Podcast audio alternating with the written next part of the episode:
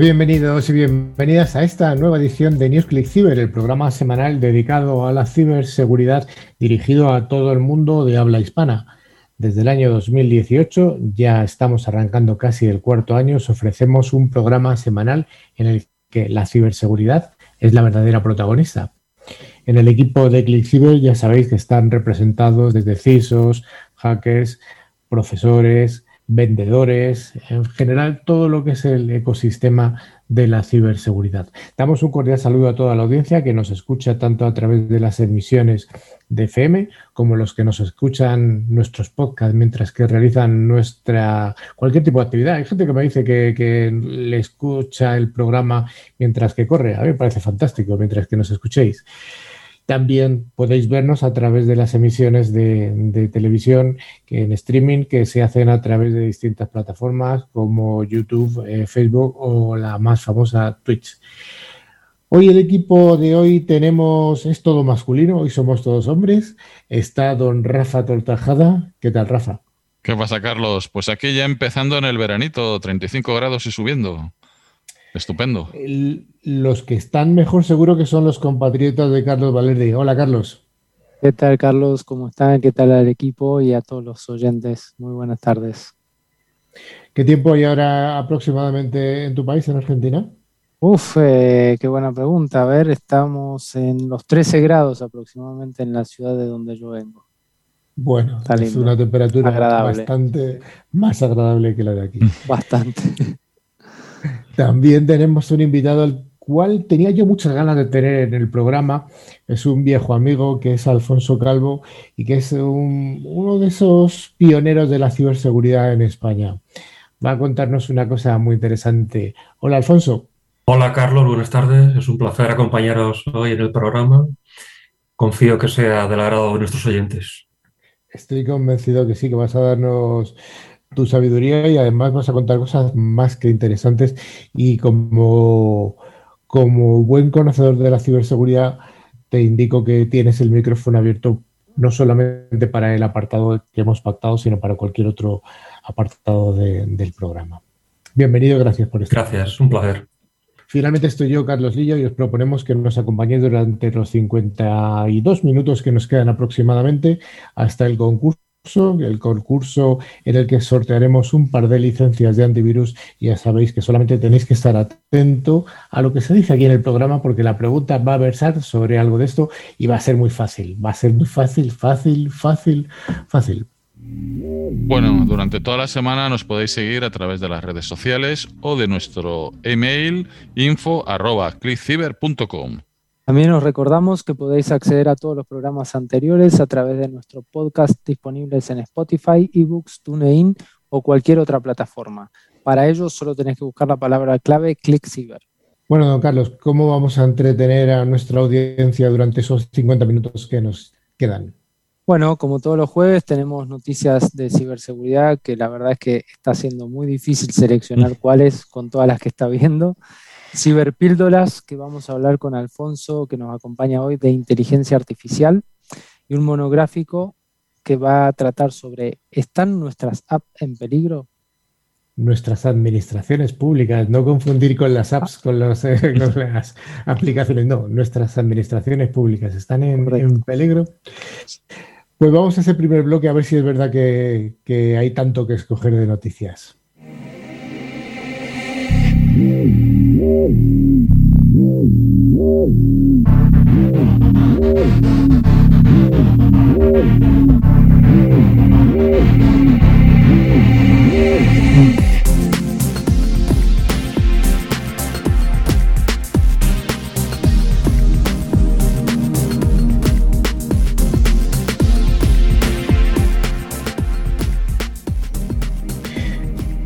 Como cada semana, Netscope, solución líder en protección de entornos cloud, nos trae esta sección de noticias semanales.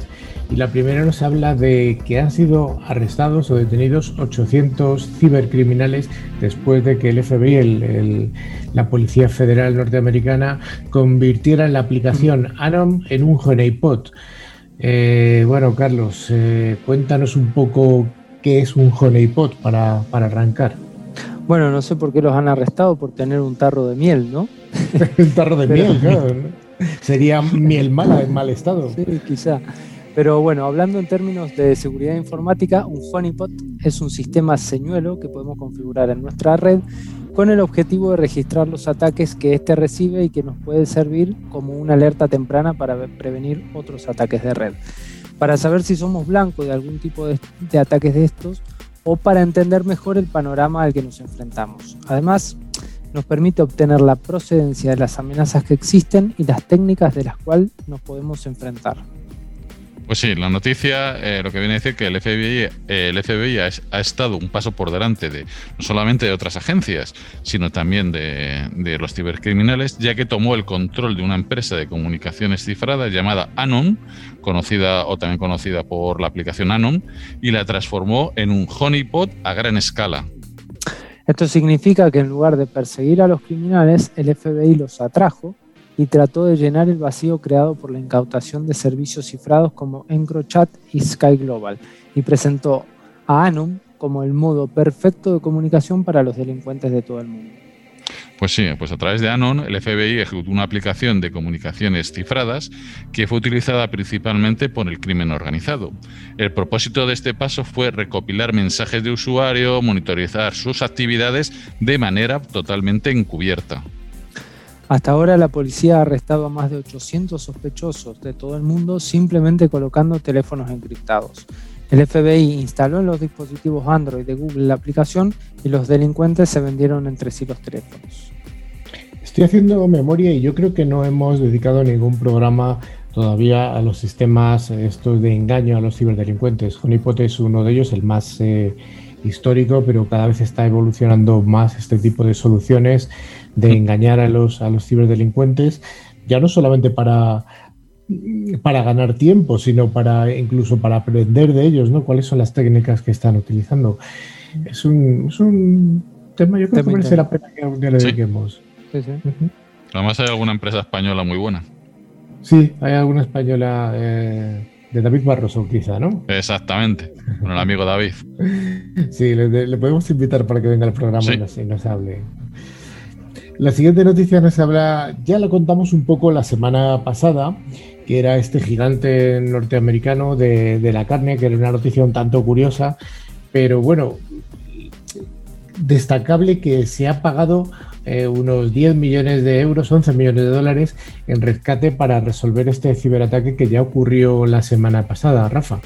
Pues sí, la empresa de procesamiento de carne más grande del mundo ha pagado el equivalente a 11 millones de, dólares en rescate para poner fin a eh, este super ciberataque que ocurrió la semana pasada, sí. Las redes informáticas de JBS fueron pirateadas la semana pasada, cerrando temporalmente algunas operaciones en Australia, Canadá y Estados Unidos. Pues sí, según los informes, el pago se realizó, como siempre, en Bitcoin, después de que las plantas volvieran a, su funcionamiento. JBS dice que era necesario pagar para proteger a los clientes. Según eh, expresa su director ejecutivo, eh, André eh, Nogueira, esta fue una decisión muy difícil de tomar para nuestra empresa y para mí personalmente. La empresa agregó que pagó el dinero por la sofisticación del ataque, a pesar de que la gran mayoría de sus plantas se mantuvo operativa. Esta interrupción amenazó el suministro de alimentos y puso en riesgo el aumento de los precios de los alimentos para los consumidores. La Casa Blanca ha dicho que una organización criminal, probablemente con sede en Rusia, estuvo detrás del ataque. Nuestros viejos amigos. Sí, los eh, presuntos sospechosos. Pues sí, JBS es una empresa con sede en Brasil y dijo que los resultados de la investigación preliminar confirman que no se comprometieron los datos de la empresa, eh, clientes o empleados en el ataque a sus sistemas. Bueno, habrá que verlo. Ya han pagado, así que no se va a saber. Lo que me parece curioso esta noticia es eh, lo que dice el, director ejecutivo, este André Nogueira, de que se ha pagado debido a, que el ataque era muy sofisticado. Parece ser que es como un premio prácticamente a los ciberdelincuentes. Bueno, hay que ver un lado cómico a, la noticia, ¿no? Evidentemente, seguro que les ha costado un montón pagar eso y lo que no sabemos es tampoco si después del pago, que ya sabemos que no siempre eh, no siempre te asegura que vayas a recuperar lo que te han robado o, que dejen de atacarte.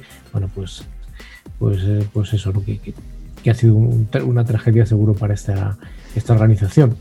Otro pago que tiene que ver con el sector hospitalario ha sido el referido de un hospital que ha pagado un rescate a cambio de una destrucción de datos que había sido prometida por los ciberdelincuentes, Carlos.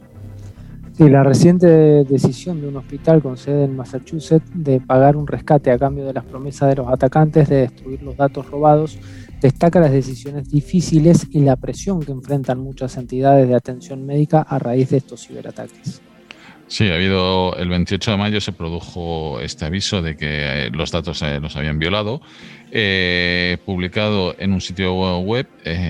Entonces, Sturdy Memorial Hospital, que es así se llama este hospital, con sede en Attenborough, Massachusetts, dice que el 9 de febrero identificó un incidente de seguridad que interrumpió las operaciones de algunos de sus sistemas de TI. Según indican, nuestros sistemas fueron protegidos más tarde en ese mismo día. Pero bueno, aún así recibieron el, bonito ataque.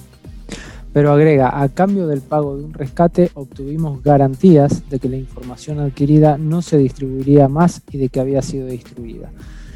Cuando los atacantes de ransomware obstaculizan gravemente la capacidad de los hospitales y las prácticas médicas para brindar atención a los pacientes, deben tomar la difícil decisión de pagar o no. Bueno, pues eh, como siempre, algunos expertos se, oponen rotundamente a que las entidades paguen a los ciberdelincuentes. Según Khaled Barlow, director ejecutivo de la consultora de seguridad y privacidad Synergis Tech, cada vez que pagas un rescate, eres esencialmente el banquero del próximo ataque. La única forma de tener el ransomware es cambiar la economía de los malos y dejar de, pagar. Eso es muy fácil decirlo cuando tienes una Coca-Cola en la mano y estás sentado en tu casa. Pero bueno. Sí, pero cuando te han quitado los datos hay que tomar decisiones en tiempo récord. Exactamente. Es la problemática. Bueno, la filtración de datos que experimentó Sturdy eh, afectó a decenas de miles de pacientes. El hospital informó del incidente a los funcionarios encargados de hacer cumplir la ley y a los reguladores. El sitio web HIPAA Breach Reporting Tool del Departamento de Salud y Servicios Humanos muestra que el hospital informó que el incidente de piratería el 28 de mayo había afectado la información de salud protegida de casi 57.400 personas.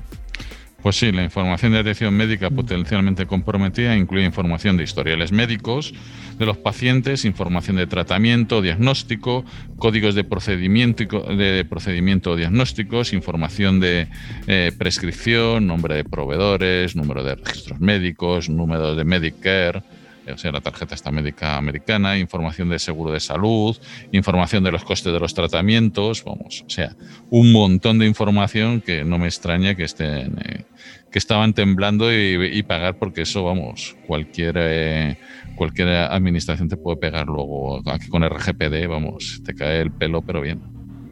Bueno, en Estados Unidos no, pero vamos, seguro que tiene una legislación con privacidad que aplicaría.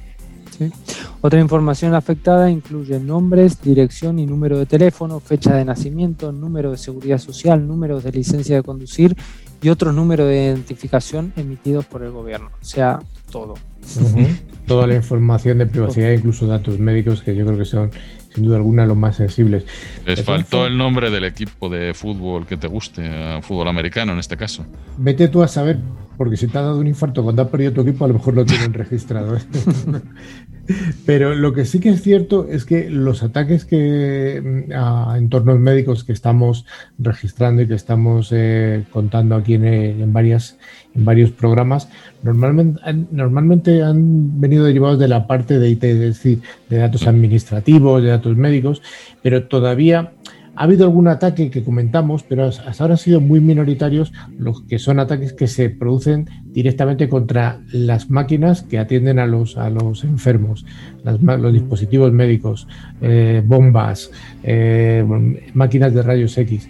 Y para ese tipo de entornos médicos también cada vez se está tomando más conciencia y las distintas organizaciones, las distintas empresas o servicios públicos de, de sanidad cada vez están tomando al menos conciencia de, este, de esta necesidad y se está empezando a, aplicar eh, medidas específicas de ciberseguridad para estos entornos, que son imprescindibles. Lo que pasa es que hasta ahora, pues bueno, pues los hospitales se dedican a curar a la gente, que es su misión, lógicamente, pero también la ciberdefensa y ciber y, todo lo que tenga que ver con la ciberseguridad debería ser una asignatura obligatoria porque recordemos que una máquina médica ahora mismo, el sensor que te está midiendo el corazón está conectado a una red y esa red es susceptible de ser atacada, con lo cual es susceptible de que tus datos sean falseados y si son falseados podrás tener un tratamiento que no será adecuado. O sea que las amenazas de los ciberdelincuentes pueden venir por este camino rápidamente. Y eso será un, un entorno bastante desagradable. hace unos años, ¿no? En una Black eh, pusieron cómo atacar a un, corazón así conectado que estaba eh, que, que, llevaba un sensor. O sea, no, no, me acuerdo ahora mismo cómo era, pero me lo leí hace unos añitos y era bastante, bastante interesante dentro de que a ver quién es el chalao que se le ocurre hacer esas cosas. Eh, es, es, el chalao, pero a los hospitales es que sí que puedes pedir un rescate económico por dejar de hacerlo. O sea, que sí que aparece una amenaza importante. La última o la penúltima de las noticias que tenemos en el día de hoy es, parece que es una de rock and roll, ¿no? Y es el Rock You 2021, que es la compilación de contraseñas más grande de todos los tiempos filtrada en línea, con 8.400 millones de entradas, Rafa. Pues sí, lo que parece ser, pues esta, la colección más grande de todos los tiempos, se filtró en un popular foro de piratas informáticos. Un usuario del foro publicó un archivo TXT masivo de 100 gigas que contiene 8.400 millones de entradas de contraseñas, que presumiblemente se han eh, combinado de filtraciones eh, y de muchas filtraciones anteriores. La compilación en sí ha sido apodada RockView 2021 por el usuario del foro, presumiblemente en referencia a la infame violación de datos de RockView que ocurrió en 2009. Y el nombre del archivo RockView 2021.txt que contiene todas las contraseñas cuando los ciberdelincuentes hackearon los servidores del sitio web de la aplicación social y obtuvieron en sus manos más de 32 millones de contraseñas de usuario almacenado en mm. texto sin formato. Alucinante. Pues sí. Teniendo en cuenta que en las conexiones que a Internet somos unos 4.700 millones de personas que estamos normalmente en línea, en términos numéricos, la compilación esta de RockYou 2021 incluye potencialmente las contraseñas de toda la población mundial en línea casi dos veces. Eh, por esta razón, ya sabéis, recomendamos a los usuarios que verifiquen inmediatamente eh, las contraseñas, si se pueden bajar este archivito, aparte de cambiarlas, por supuesto, cada cierto tiempo. Ah, el archivo pequeño de 100 gigas te lo bajas y lo analizas rápidamente. ¿no? Exactamente, miras ahí. 8400 un ratito. Nada, rápidamente. Sí, además, eh, como muchos usamos la misma contraseña en diferentes sitios, el número de sitios afectados puede ser muy elevado. Muchos usamos, no, los que escuchan el programa ya no lo hacen, pero bueno, no, gente que lo hace. Esos, los, los, que escuchan el programa no, pero, pero bueno, son las recomendaciones que solemos dar casi todos los programas, no vamos a ser un poco repetitivos, pero lo que sí que vamos a dar es una noticia adicional que ha publicado, eh, se ha publicado hoy, eh, recientemente y nos habla de ENISA. ENISA es eh, la agencia gubernamental de la Unión Europea dedicada a la ciberseguridad tiene su sede, ya lo hemos contado en alguna ocasión, tiene su sede en la isla de Creta, en Grecia, y nos ha sacado un informe que nos dice que en el año pasado, en el año 2020, hubo en Europa, en la Unión Europea, 304 ataques significativos, de los importantes, de los verdaderamente importantes. Y esto representa un crecimiento del más del 100% respecto a los mismos ataques significativos que hubo en el año anterior, en el año 2019. O sea que el crecimiento eh, es tremendo. Y abundando en la noticia que habíamos comentado antes sobre los hospitales, el crecimiento de ataques a entornos hospitalarios en la Unión Europea ha subido en un año un 47%. Esto realmente tiene que hacer eh, de que de alguna manera los, responsables de estos grandes hospitales tengan en cuenta que su, su red está formada por camas, por enfermos, por máquinas y por una red informática enorme, grandísima, muy muy grande, que es susceptible de ser atacada. Entonces, y por otra parte, además, tenemos uno de los responsables del, del team, del, equipo de, de INISA, eh, tiene nombre griego que se llama Apostolos Malatras, pero ya he dicho que está en, en, Creta, pues nos habla de algo que también estamos contando bastante dentro del programa, nos habla de la triple extorsión que está cada vez más activa por parte de los ciberdelincuentes. ¿Qué es la triple extorsión? Primero, entran en tu red, te cifran tus datos, de tal forma que tú no tienes acceso a tus propios datos. Ese es el punto número uno. El punto número dos, extraen los datos, hacen una extracción, una exfiltración. Y el punto número tres de esta triple extorsión es que te amenazan con hacer pública esta información. Esto yo creo que es un dolor de cabeza que tienen muchos responsables de ciberseguridad de, Europa y, de todo el mundo en general y, es lo que, lo que nos estamos encontrando. Así que esto junto con saber que el pago más elevado que ha habido a un conocido, conocido, que los desconocidos es de todo saber, pero el pago más, eh, más elevado conocido a un ciberataque para dejar de ser ciberatacados o para recuperar datos ha sido de 40 millones de euros, 50 millones de dólares. Esto es una burrada. Rafa, ¿esto es mm. realmente un banco como tú decías? Pues posiblemente, porque esto es brutal, vamos. 40 millones es mucho, mucho dinero y claro, es que al final es lo de siempre, es muy fácil decir, no pagues. Ya, sí, cuando tienes todo parado, cuando paras todo tu... Yo es que me lo he encontrado con un cliente que, dice, es que tengo todo cifrado, hasta los backups, ¿qué hago? Mm. Chico, pagas, es que si no te vas a la ruina, es que mm. cierras tu negocio, es que es triste. Es triste, pero es así.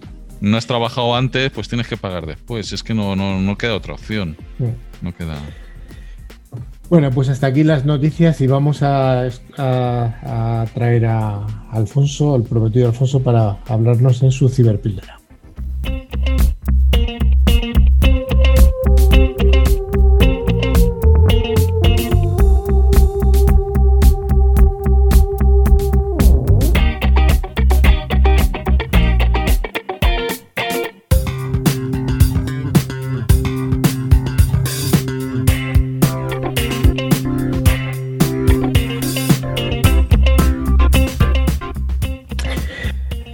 La ciberpíldora de hoy nos la trae Forcepoint, que es un fabricante líder en seguridad convergente con un amplio catálogo de productos.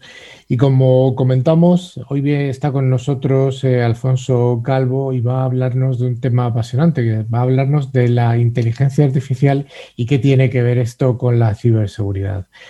Alfonso, decía al principio yo que eres un pionero de la ciberseguridad eh, en España.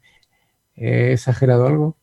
No, porque la verdad que a finales de los 80 entré en este mundillo de la seguridad.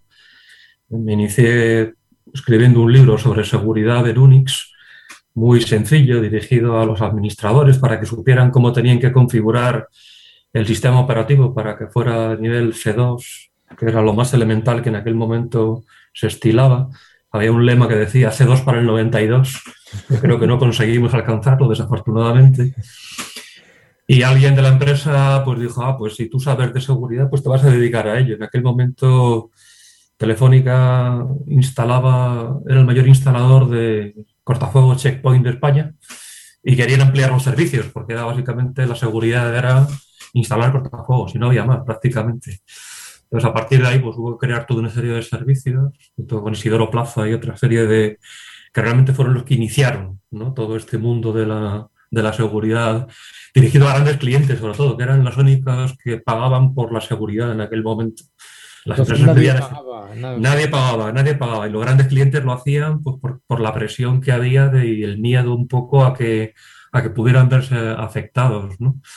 Y entonces a partir del negocio de los cortafuegos, pues se fue ampliando a los antivirus y luego pues empezaron a crear los primeros servicios de VPNs o de SOCs Pero todo eso vino después. Al principio solo había cortafuegos, no había más. Cortafuegos, los famosos firewalls. Que han evolucionado tanto. Desde luego que ahora son un pequeño puzzle con un montón de piezas dentro del, dentro del firewall.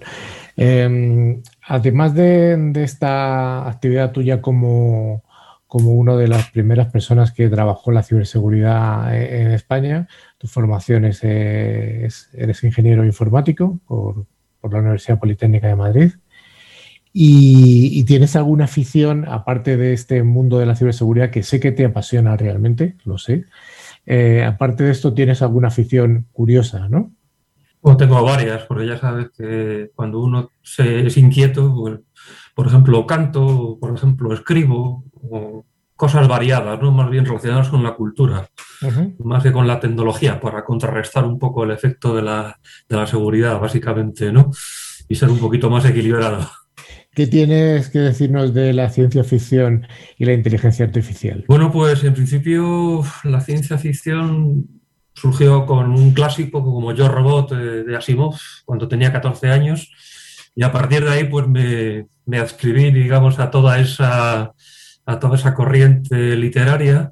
Y es curioso porque ese yo robot de Asimov ha vuelto otra vez a la palestra con la inteligencia artificial cuando se habla de la ética que debe tener la inteligencia artificial. Se pone como ejemplo las tres leyes de la robótica de Isaac Asimov, que básicamente lo que dice es que ningún robot puede hacer daño a un ser humano o bien eh, de forma explícita o implícita, ¿no? Y entonces se pone como ejemplo de lo que debería implementarse en la ética de, de los robots.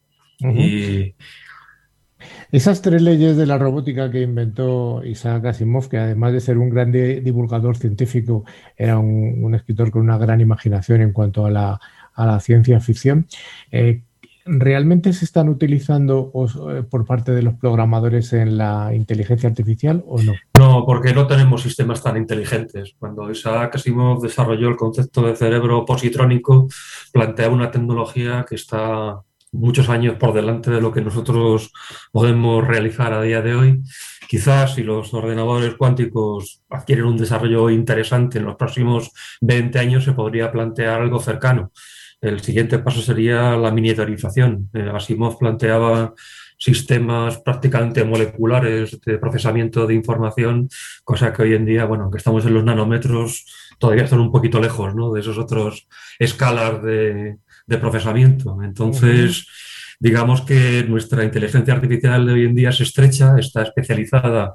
Cada sistema de inteligencia artificial es capaz de hacer una cosa nada más. Y por el contrario, los robots que se plantean en la ciencia ficción son inteligencias artificiales amplias equivalentes a los seres humanos, que en el mejor de los casos estaríamos en disposición de abordar hacia el año 2050 si vamos muy bien, pero todavía estamos un poco lejos de llegar a ese punto estamos un poco lejos de, de esas películas que planteaban, por ejemplo, Terminator, en la que hablaba de, máquinas que eran conscientes de sí mismas. ¿Estamos todavía tan lejos? Estamos muy, muy lejos de eso, porque el gran problema que tenemos sobre la conciencia es que no sabemos lo que es. Todos entendemos lo que es la conciencia, porque todos seres, somos seres humanos y experimentamos la conciencia. El problema es que cuando intentamos reproducirla artificialmente no somos capaces, porque realmente no, somos, no sabemos lo que es esa conciencia. Entonces, nuestro escaso conocimiento pues no nos permite sencillamente implementar algo que es todavía difícil de aprender. ¿Seremos capaces? Pues la esperanza es que sí, que lo seremos, pero todavía estamos un, pelín alejados. ¿Somos capaces de generar programas que emulan ciertos aspectos de conciencia? Sí, en ese sentido sí. Somos capaces de generar, digamos, pseudo conciencia, estados pseudoconscientes, pero realmente conciencia estamos un pelín alejados de ello. Estamos bastante alejados. Todavía estamos tan alejados incluso que abundando en lo que dices tú, no sabemos ni siquiera cuándo vamos a llegar. No, eso es una expectativa, ¿no? Digamos que hay mucho esfuerzo de investigación incorporado aquí, pero sobre todo lo que nos falta es ciencia básica. Sin ciencia básica alrededor, eh, sin neurocientíficos que sean capaces de darnos una serie de modelos que nos permitan progresar. Por ejemplo, la inteligencia artificial que tenemos hoy en día se basa en las redes neuronales, pero hasta que no hemos sido capaces de comprender qué es realmente una red neuronal, no hemos sido capaces de crear un emulador hardware que sea capaz de hacer algo lejanamente parecido. Hay que ser consciente que la emulación más precisa de un cerebro que tenemos hoy en día, realizada por Google, es una emulación de un cerebro de un milímetro cúbico, es un milímetro por un milímetro por un milímetro, vale, pues solamente los datos de esa emulación ocupan 1,5 petabytes. 1,5 petabytes. Solo los datos que almacena ese milímetro cúbico. Comprenderéis que el cerebro completo, que es bastante más que un milímetro cúbico, pues es posible que tengamos capacidad de almacenamiento en varios exabytes, pero procesamiento no. Sobre todo el procesamiento sincronizado que requeriría la capacidad de pensamiento superior que tiene un ser humano, básicamente. Quizás podamos hacer el pensamiento de un ser primitivo, ¿no? De un, quizás neandertal o un cromañón, pero poco más. Muy interesante todo esto que estás contando. Entonces, evidentemente, cuando alguien, algún, sobre todo artículos periodísticos generalistas, hablan de los cerebros electrónicos, eh, no saben de lo que están hablando, ¿no? Es un mensaje periodístico que evidentemente sirve para vender, digamos, publicidad, que es la que permite a la prensa mantenerse viva, pero en términos técnicos eso no es un cerebro, eh, como lo entendemos los seres humanos es una máquina muy sofisticada que, es capaz de realizar una función, pues por ejemplo, pues los anti-spam. Pues todos los sistemas anti-spam que estamos utilizando son máquinas de inteligencia artificial tremendamente sofisticadas, pero solamente detectan anti-spam. Si tú le pides a esa máquina que haga un poema, pues no va a ser capaz de hacerlo. Ahora, hay otras máquinas de inteligencia artificial que solo son capaces de hacer poemas. Si a otra máquina le pides que detecte spam, no va a detectar spam. Entonces, lo que ocurre es que son tan exitosas esas inteligencias artificiales estrechas que es fácil hacer una inducción planteando que se podría llegar a una inteligencia artificial amplia, pero lo cierto es que no es así. Y no es así porque el cerebro humano es bastante desconocido todavía y no somos capaces de hacer un planteamiento riguroso en términos tecnológicos que permita soportar ese cerebro. Apasionante el tema de la inteligencia artificial o de la desinteligencia artificial que tenemos a fecha de... Sí, digamos que lo que tenemos ahora es una inteligencia limitada que es muy buena haciendo lo que hace, pero es extremadamente limitada. Solamente hace una cosa. Eso sí, tenemos miles de inteligencias artificiales que si tú calculas el sumatorio, puedes decir, bueno, pues el sumatorio de esas miles de inteligencias artificiales pueden hacer cosas. Sí, pero no somos capaces de integrar todas las inteligencias artificiales en una única inteligencia. Eso, esos sistemas federados están ahora mismo más allá de toda nuestra posibilidad realmente.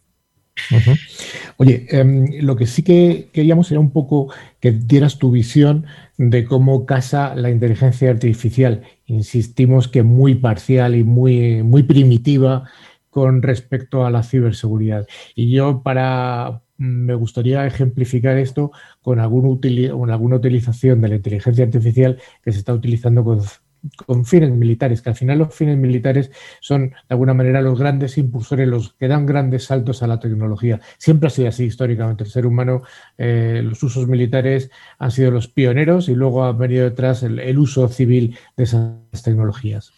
Bueno, el, primer uso evidente de la inteligencia artificial en la seguridad, pues es lo que hemos hablado antes, de los sistemas anti-spam, todo lo que sea filtros y patrones, pues ha sido un éxito inmenso. No tenemos más que recordar cómo hace 15 años nos entraba todo tipo de basura en el correo y hoy prácticamente es anecdótico. La gente dice, no, si ya no hay spam. No hace falta esos sistemas y le decimos a los clientes, te voy a retirar durante unas horas el filtro anti-spam y vas a ver todo lo que te llega. Y te llaman rápidamente al cabo de cinco minutos pidiéndote, por favor, reactivar los filtros anti-spam. Es decir, que es en el ámbito de la seguridad informática donde esa inteligencia artificial limitada ha tenido un éxito descomunal. Por supuesto, todos los antivirus basados en patrones tienen también un, un reconocimiento enorme en cuanto al uso de la inteligencia artificial. Pero todos estos sistemas son sistemas, vamos a decir, que son de una inteligencia artificial, vamos a decir, pasiva. Se les da una serie de modelos y el programa va buscando esos modelos, pero ahora la situación ha cambiado porque ahora hay inteligencia artificial que es activa, que toma decisiones. Y esas decisiones afectan a los humanos, porque la inteligencia artificial militar se usa en escenarios donde hay máquinas, pero también hay personas que están combatiendo. en un informe que Naciones Unidas, a través de su Consejo de Seguridad, ha liberado hace menos de un mes, se afirma que en Libia, que es un escenario bélico en la actualidad real, a mediados del año pasado ya se detectó hubo los restos de un dron, un dron turco, el STM Cargo 2. Este es un dron que originalmente pesa 7 kilos, es decir, es un arma liviana, solo tiene un, pequeño dispositivo de, que, puede lanzar 30, 40 balas, no más. Quiero decir que es un, arma liviana, vamos a decir. Y entonces se detectaron restos de este tipo de, de dron lo cual, digamos, da una indicación de que ya hay drones en, ámbitos de combate. Pero este dron turco, ¿qué capacidad tiene? Habitualmente estos drones se manejan de forma remota, pero ya no. Ya se les ha incorporado un componente de inteligencia artificial que los hace autónomos. Es decir, el dron, una vez que tú le dices la misión que quieres, por ejemplo, destruir un nido de ametralladora, pues ya por sus propias decisiones va a decidir de qué forma va a, decidir, va a destruir ese nido de ametralladora y es capaz de hacerlo. Naciones Unidas en su informe lo que dice es que el dron autónomo ha entrado en combate, lo que no describe es si ha causado muertos, no todavía. ¿Vale? Pero claro, esto es el primo lejano de Terminator, es decir, no necesitamos una inteligencia artificial amplia para matar seres humanos. Basta un dron de 7 kilos con capacidad inteligente propia limitada para el tipo de misión como es destruir un nido de ametralladoras o un pequeño grupo de combate que se está moviendo por una zona para que esas personas lo pasen realmente mal. Entonces. Estamos incumpliendo de alguna manera esa ley de la robótica que. Eh, directamente, porque, porque es que no se implementa directamente ese tipo de. Porque, claro, un dron militar no puede implementar las leyes de, Asimov, porque entonces no sería útil probablemente. porque en las otras armas siempre hay seres humanos que están detrás de ellas.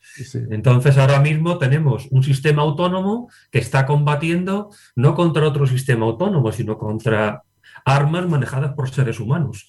Y sabe que quien dispara las armas son seres humanos. Luego tendrá que evaluar cómo neutralizar ese arma. Y posiblemente la decisión de la máxima neutralización es matar al ser humano que maneja el arma. Y esta es la gran situación. ¿Y cuál es la ética que podemos aprender o que deberíamos aprender de este tipo de situaciones? Bueno, pues eh, Naciones Unidas ya nos recuerda que este tipo de armas están prohibidas, o sea que digamos las convenciones internacionales establecen que las armas están prohibidas. En eh, este teatro de operaciones que es Libia hay un embargo de armas que obviamente se incumple no solamente por este dron, sino por otra serie de armas que se han introducido, pero lo cierto es que pese a todas las restricciones, tanto legales como de bloqueos, estas armas se introducen. Con lo cual, lo que podemos esperar es que en el futuro haya más incorporación, sobre todo cuando hay empresas, ya no una empresa, una pequeña empresa turca como es esta, Cargo, que dices, bueno, pero ¿quién es esta empresa? Como un país como Turquía tiene la tecnología para poder producir drones autónomos que son capaces de matar. Bueno, pero es que ahora es Kalashnikov quien a través de su propio ministro de Defensa ruso dice que tienen armas autónomas de este estilo en producción. Ya las tienen en producción, ¿por qué? Porque hace dos años las pusieron en producción y fueron un fracaso, pero en los últimos dos años las han estado poniendo a prueba en escenarios reales de combate y han adquirido la suficiente inteligencia, es decir, los sistemas de aprendizaje profundo han adquirido suficiente conocimiento de combate real para que el software autónomo que esté en el dispositivo sea capaz de realizar las misiones que se le encomiendan. Así como el dron cargo es de 7 kilos, el sistema de Kalashnikov es un tanque de 12 toneladas.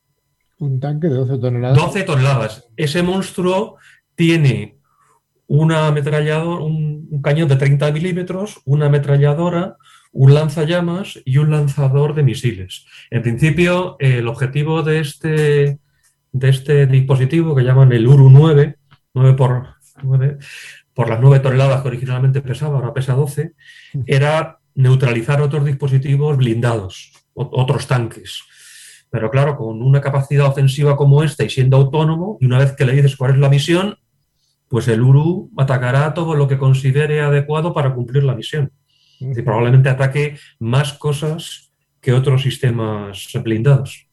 Eh, ¿Sabes si hay algún tipo de iniciativa de esta de estos sistemas autónomos militares en un país como China o directamente están es tan cerrado el país que ni siquiera... Otros, otros países no son tan claros como los rusos. Los, rusos son gente generalmente muy, muy abierta y suelen contar muchas de las cosas que dicen, pero el resto de los países, por lo que podemos sospechar, es que también tienen iniciativas, pero solo lo sospechamos. En China, en Estados Unidos, mm, hay que, cabe, cabe sospechar que sí, que existirán esas iniciativas en una especie de guerra fría tecnológica por poseer armas similares que te permitan tener un nivel de protección frente a esas otras armas autónomas, básicamente. Pero todavía no se ha declarado nada en este sentido. Y yo te planteo un escenario de, un, un arma de estas eh, autónoma que pueda ser objeto de un ciberataque. Sí, en principio todos los sistemas informáticos son atacables. Recordad ese principio de la seguridad en el cual ningún sistema es invulnerable. Desde el momento en que todo sistema es accesible, a través de esos vías de acceso es abordable y en consecuencia esos sistemas autónomos, la única manera de que no fueran atacables es que el sistema se aislara remotamente. Con lo cual, no sería posible darle órdenes de revocación respecto a las misiones, por ejemplo. Pues sería peligrosísimo. Que lo va a hacer peligrosísimo, efectivamente. Entonces, en la medida en que un arma autónoma mantenga canales de comunicación abiertos con su entorno, será atacable. Solamente si cerrara todos los sistemas, no sería atacable remotamente, pero sí sería posible hacer un ataque electrónico contra el dispositivo. por ejemplo, los drones pues claramente son dispositivos atacables electrónicamente, con los cuales se les puede, digamos, remotamente hacer una, interferencia electrónica que los haga, digamos, em, neutralizables. Claro, ya un tanque autónomo de 12 toneladas, hacerle un ataque por interferencia electrónica es un pelín más eh, complicado. Pero bueno, entiendo que, sí que sería posible. Pero todo esto es tecnología a abordar, es decir, dudo mucho que ahora mismo haya el conocimiento real y las herramientas aplicadas para ello, pero quizás estamos a un año vista de que esto ocurra. Es decir, las divisiones de ciberinteligencia militar, tanto de China como de Estados Unidos, si no están trabajando ya en la creación de herramientas para la neutralización de estos sistemas autónomos, pues les falta unos meses nada más. Eh, porque digamos que posiblemente existe la, tecnología base. Otra cosa es que hay que experimentarla y hay que ver su eficacia, que como siempre al principio será muy baja. Realmente lo que nos has venido a contar es un mundo apasionante y que asusta.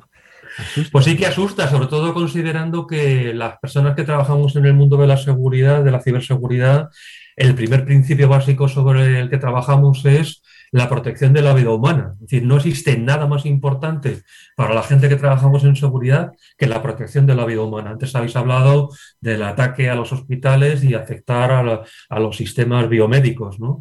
Pero bueno, aunque el sistema biomédico quede afectado, siempre hay un médico una enfermera que están ahí que pueden hacer algo. Pero cuando ya hay máquinas que matan y que pueden matar a seres humanos, estamos hablando de que va a haber una serie de especialistas en ciberseguridad cuyo objetivo, al menos indirecto, es matar a otros seres humanos. Con lo cual ya va a haber dos mundos. Va a haber el mundo de quienes defendemos la vida humana y otro mundo de quienes atacan la vida humana. Y eso va a crear un nuevo escenario en la ciberseguridad. Sin duda alguna, va a, venir a contárnoslo de vez en cuando, porque yo creo que eh, seguro que nuestra audiencia se ha quedado con ganas de seguirte eh, hablando sobre estos temas tan apasionantes de la, de la inteligencia artificial y de sus usos militares o, malos usos militares. Muchas gracias, Alfonso, y te invitamos a que sigas con nosotros en las siguientes secciones al final del programa. Muchas gracias.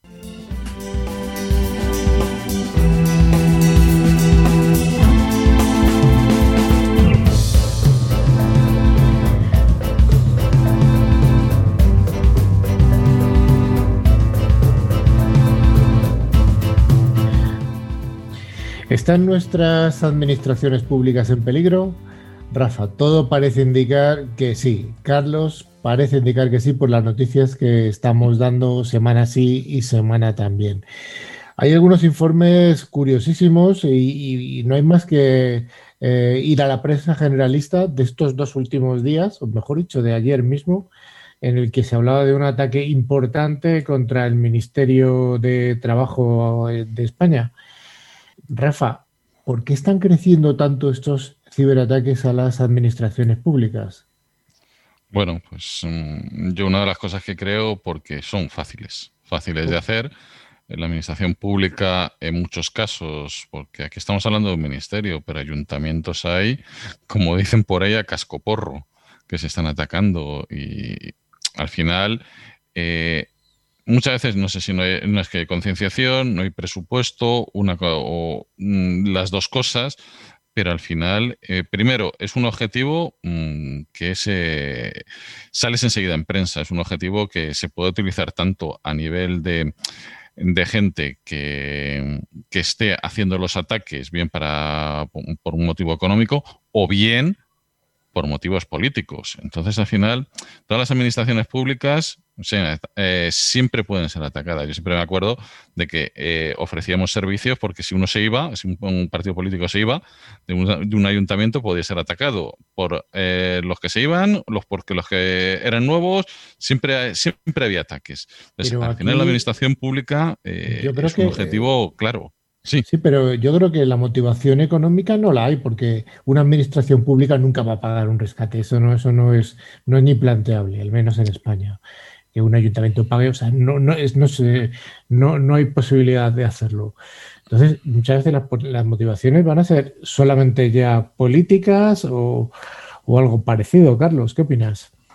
Sí, a ver, Mm, yo acá tengo dos cosas que, un poco hilando con lo que dijo Rafa y lo que estaba comentando Alfonso y para hacer una analogía, eh, estamos de ayuntamientos y de administraciones públicas eh, en un nivel alucinante que a mí me gusta compararlo con una red neuronal, ¿no? Ahí en todos lados tenemos ayuntamientos, administraciones, oficinas de esto, oficinas de lo otro, y hoy están todas conectadas unas con las otras, con lo cual desarticular un ataque a ese nivel es muy difícil. Eh, primero eso, ¿no? Que, cuando tenemos que desarticular eso se, torna muy difícil.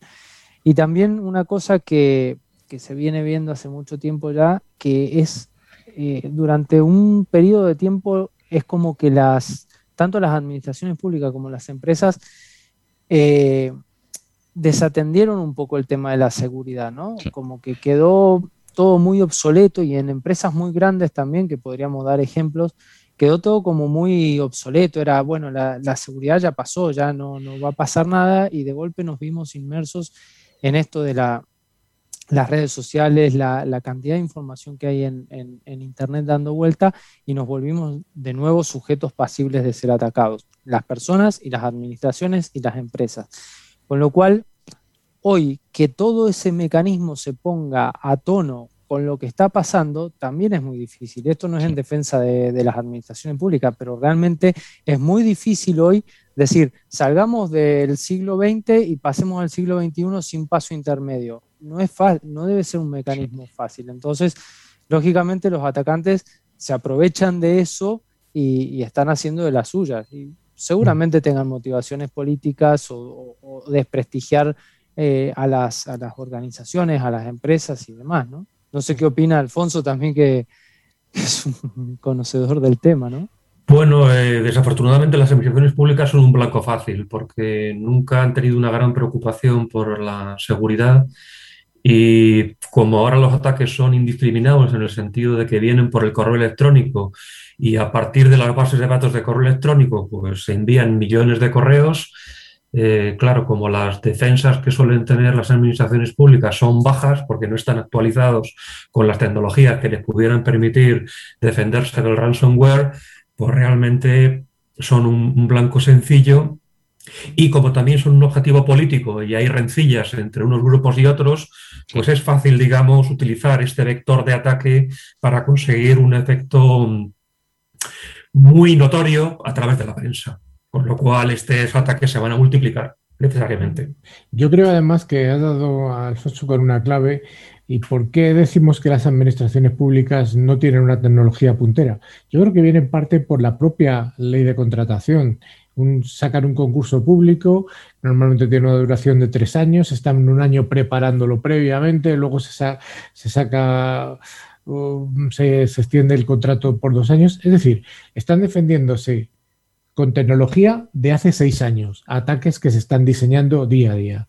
Y esto, pues, lógicamente hace que, no sea flexible su forma de, ciberdefensa. Sí, y si ves, eh, últimamente yo, por los que hemos los pliegos que estamos leyendo, siguen hablando de lo mismo. Eh, los firewall, los, eh, el antivirus, ahora empiezan a hablar en algunos con temas de DRs, pero ya casi cuando les han atacado, es la misma tecnología de hace años. Nadie te habla de, no sé, de segmentaciones, de, redes, nadie te habla de multifactor de autenticación, aunque si vienen en la GDPR y todos estos te, están hablando de, el esquema nacional de seguridad te está hablando de eso, pero eso cumplirlo no. Yo estaba en un ministerio que era un máster de inseguridad, de cómo no se deben hacer las cosas. Entradas en la base de datos directamente pasándote por los firewall. No dicen, no, es que aquí tenemos, pero entramos. Pero vamos a ver, ¿y para qué pones los firewall de doble capa si no te. O, por lo menos sale en los, en los pliegos firewall de doble capa y estás atacando directamente a la base de datos sin pasar por nada más que por un, eh, por un VPN. No sé, hay cosas que dices. Mm, yo creo que a mí me gustaría preguntarte, Carlos, que yo sé que tienes, que es un tema que te preocupa además, es el tema de los, de los recursos humanos, las personas. Muchas veces detrás de estas administraciones públicas hay funcionarios que en muchos casos mm, a lo mejor no están tan bien concienciados como deberían en cuanto a tomar medidas de ciberseguridad. Sí, bueno, a ver, es mm, como una, un mito urbano el tema de las administraciones públicas ¿no? y, de, la gente que trabaja en ellas. Eh, es cierto que hay muy poco en cuanto a educación y en cuanto a, concientización sobre lo que es la ciberseguridad. Sabemos que el vector de ataque más sencillo siempre somos las personas y deberíamos empezar a hacer la primer capa de seguridad. Dejar de ver como que es ese vector de ataque y empezar a verlo a, ver a las personas como el primer, la primera capa de seguridad desde la conciencia, desde la educación y desde enseñarles eh, cuán en riesgo está la información y el trabajo de cada uno con las cosas que, están pasando, ¿no? Entonces, yo creo que falta mucho de eso, falta mucho. Y también me hago una pregunta que, quizás seguramente se va a prestar para debate, y, pero la quiero acotar pero es, realmente es necesario que una, que una, que medidas de ciberseguridad en la administración pública vayan a pliegos y a, licitaciones públicas que mm. tarden tanto tiempo y que en el tiempo, porque aparte así tarden un año, en un año las cosas cambiaron diametralmente, entonces realmente es necesario que, que, eso ocurra. Seguramente hay otros sistemas de control para que eso sea transparente, para que se usen los fondos de forma que, sea legible y demás, pero poner así abiertamente a que, a ver, debatan y necesito tal cosa y se tarden tres años, que cuando lo terminaron de aplicar ya quedó obsoleto. Sí yo, creo que, yo creo que esta reflexión que estás planteando tú, yo creo que es una de las claves. Yo creo que tendrá que ver la administración. Nosotros no lo vamos a resolver en este programa, fundamentalmente porque se nos ha acabado el tiempo, pero yo creo que es un debate apasionante que seguro que tienen en España tanto el Centro Criptológico Nacional como el CNI y como distintas organizaciones. Estimados compañeros, hasta aquí está este monográfico que me ha resultado muy corto, pero a la vez eh, que va a dar mucho juego para los próximos meses y años, sin duda alguna. Vamos con el concurso.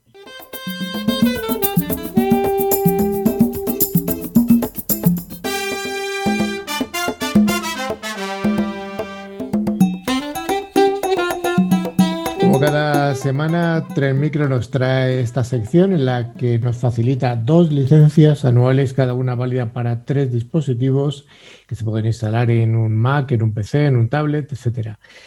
La primera pregunta, Rafa, ¿tenemos ganadores de la semana pasada? Pues claro, Carlos, tenemos aquí dos ganadores. Ernest Sacedón de Barcelona y eh, Gabriel Mesa de Valencia. Bueno, Carlos, y la pregunta para la próxima semana, acuérdate que sea fácil. Facilita. Bueno, ¿cuántas contraseñas fueron filtradas con el ataque de Rockview 2020? Pero no hay que sabérselas, ¿no? Solo el número, no hay el número, el número. Ah, vale, vale. Y si quieren poner un par de contraseñas, también es válido. un, 2, 3, 4, 5, 6, ¿no? Y, ganan. bueno, pues ClickCiber estamos llegando ya al final, ¿no? Antes de despedirnos, os recordamos que podéis poneros en contacto a través de nuestro email info arroba clickciber.com y también podéis seguirnos a través de nuestras redes sociales como Twitter, LinkedIn o Facebook. Buscando la palabra clave ClickCiber. Pues muchas gracias a todos por habernos acompañado.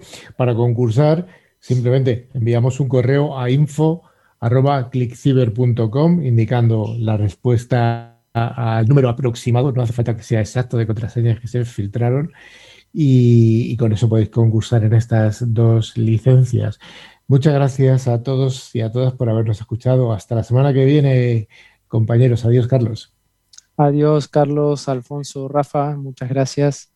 Un placer haber estado con vosotros. Gracias. Muchas gracias, Alfonso. Un placer, compis. Hasta la semana que viene. Nos vemos y nos escuchamos en siete días aquí en ClickCiber.